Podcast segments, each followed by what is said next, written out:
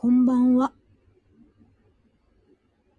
プレイアースカンタ土曜日のお話係板垣響でございます。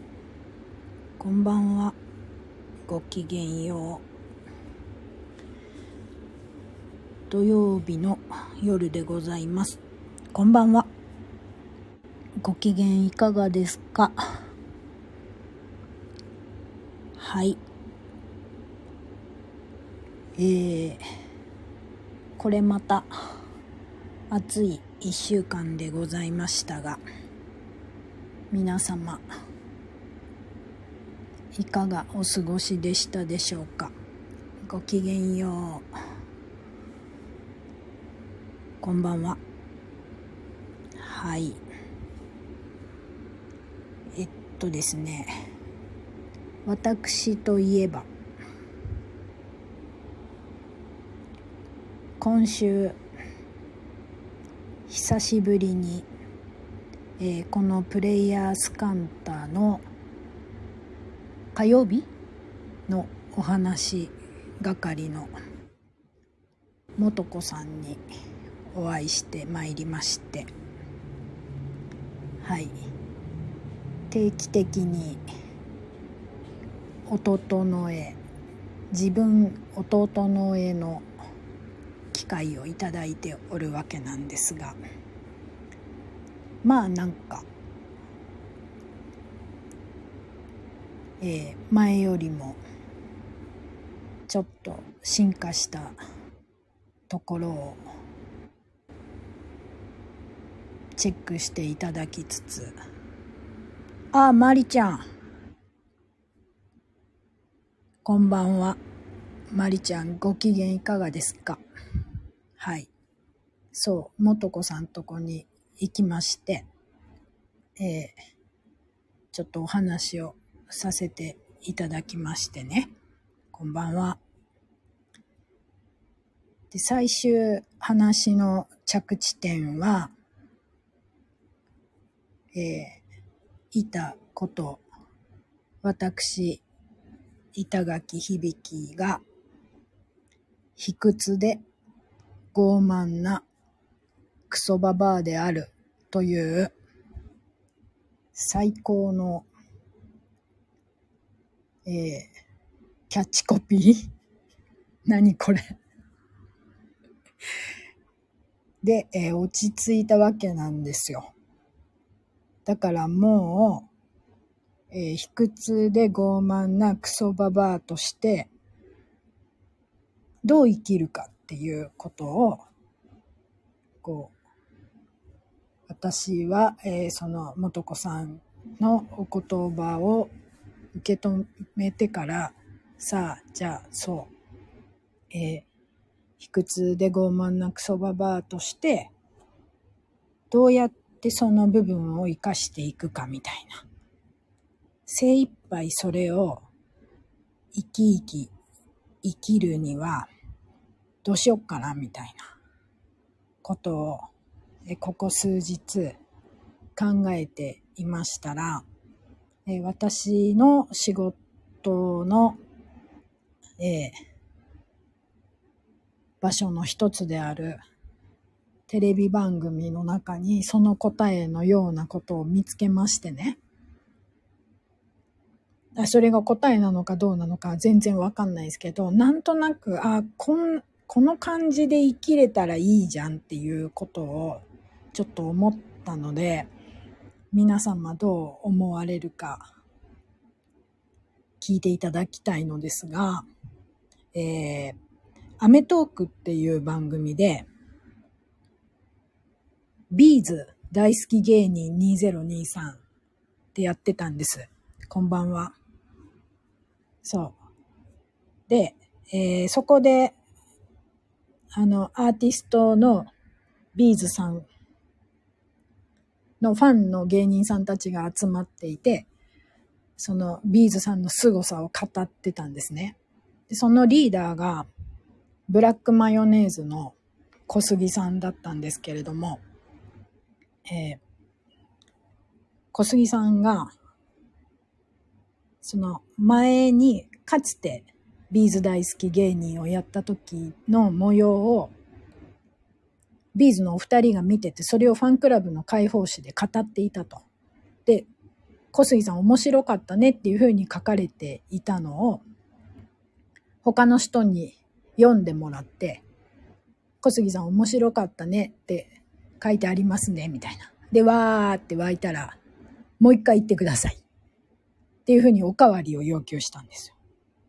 それとか、えー、まあその自分が面白いと言われたこととか、その、自分が大好きなビーズさんのいい話を他の人がしたら、もう一回その話してっていうふうにおかわりを要求してた。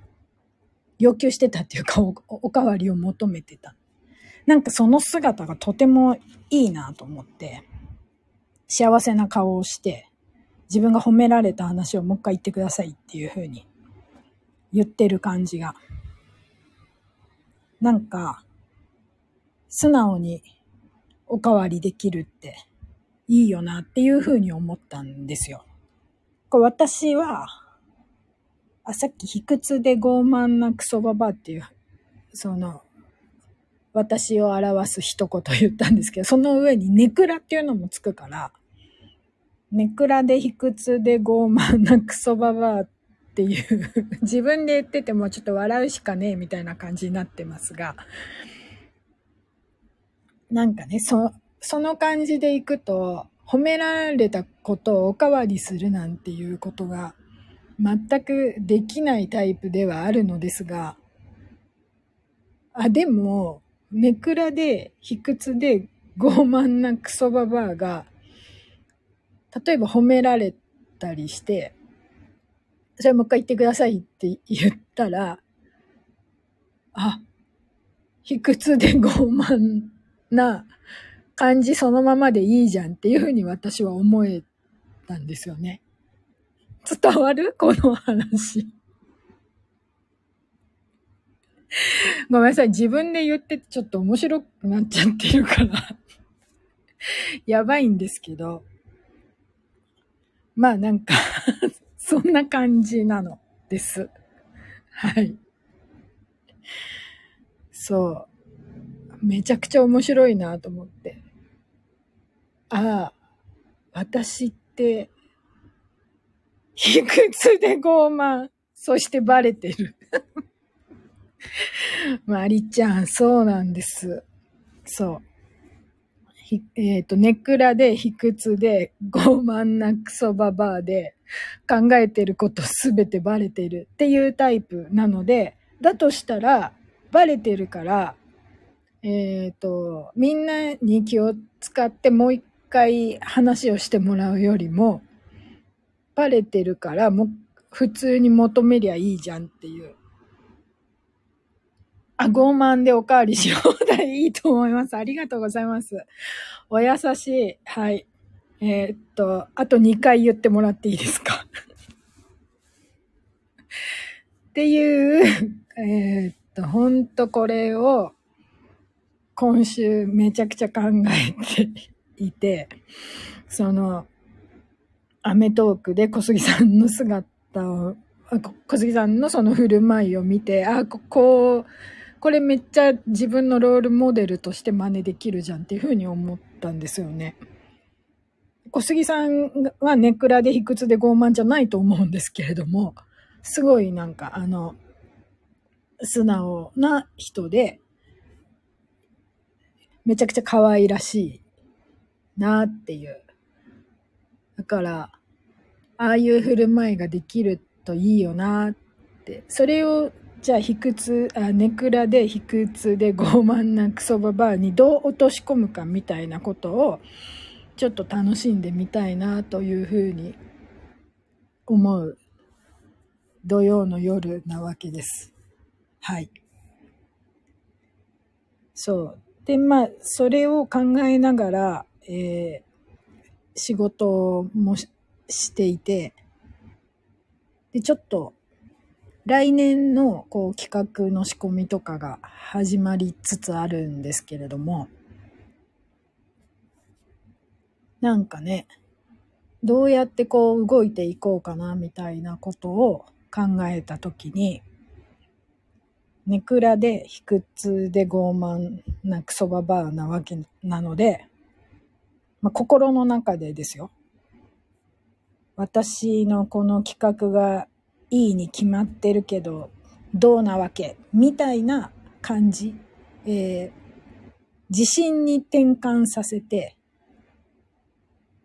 取り組んでいこうかなと思って、もうそれを考えてる時点でネクラだからニヤニヤしてるんですけれども、なんか、その、ずっと言われてきたことだったんですが、そのネクラで、卑屈で傲慢なっていうところは。で、そこに今回クソババアっていうのがついたところで、なんか、パーンって自分の、なんて言うんですか、こう、胸のところに、溝落ちぐらいのところに扉がもしあるとしたら、それがパーンって開いた感じがして、あ、もうマジでこの、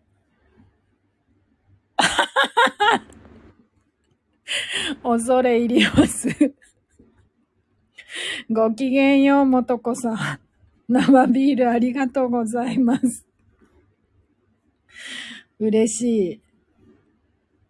そう。で、もう、卑屈、ネクラで卑屈で傲慢なクソババアで、もうクソババアの扉が開いたから、精一杯、それを改めて生きてみようっていうふうに思っているんです。で、多分、40秒ぐらい前にも言ったんですけど、もう一回言いました。はい。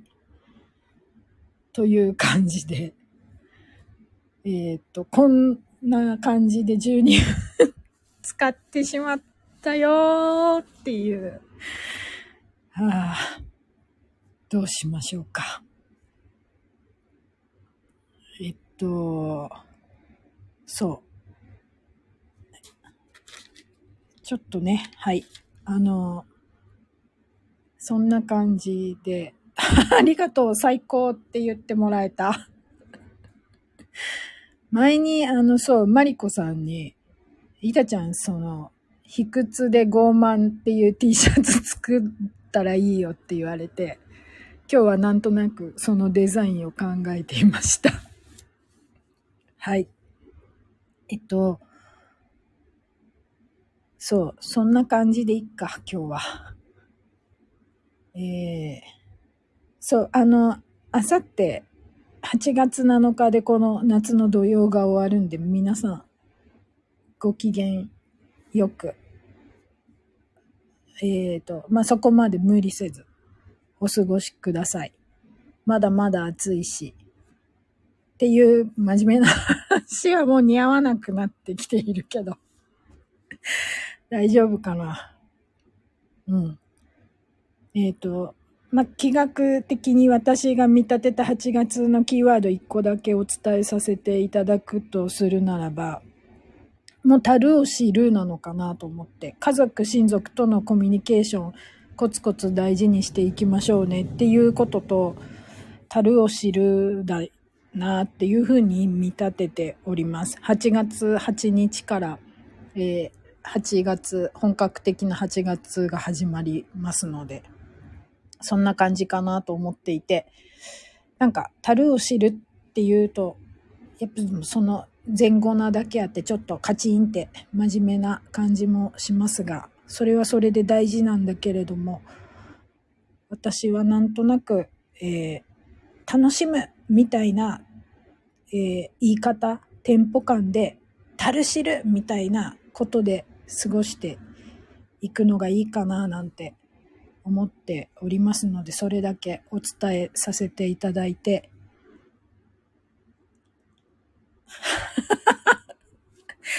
えっと、そうなんですよ。井出さん。8月は傲慢。8月も傲慢なんです。どっちかっていうと。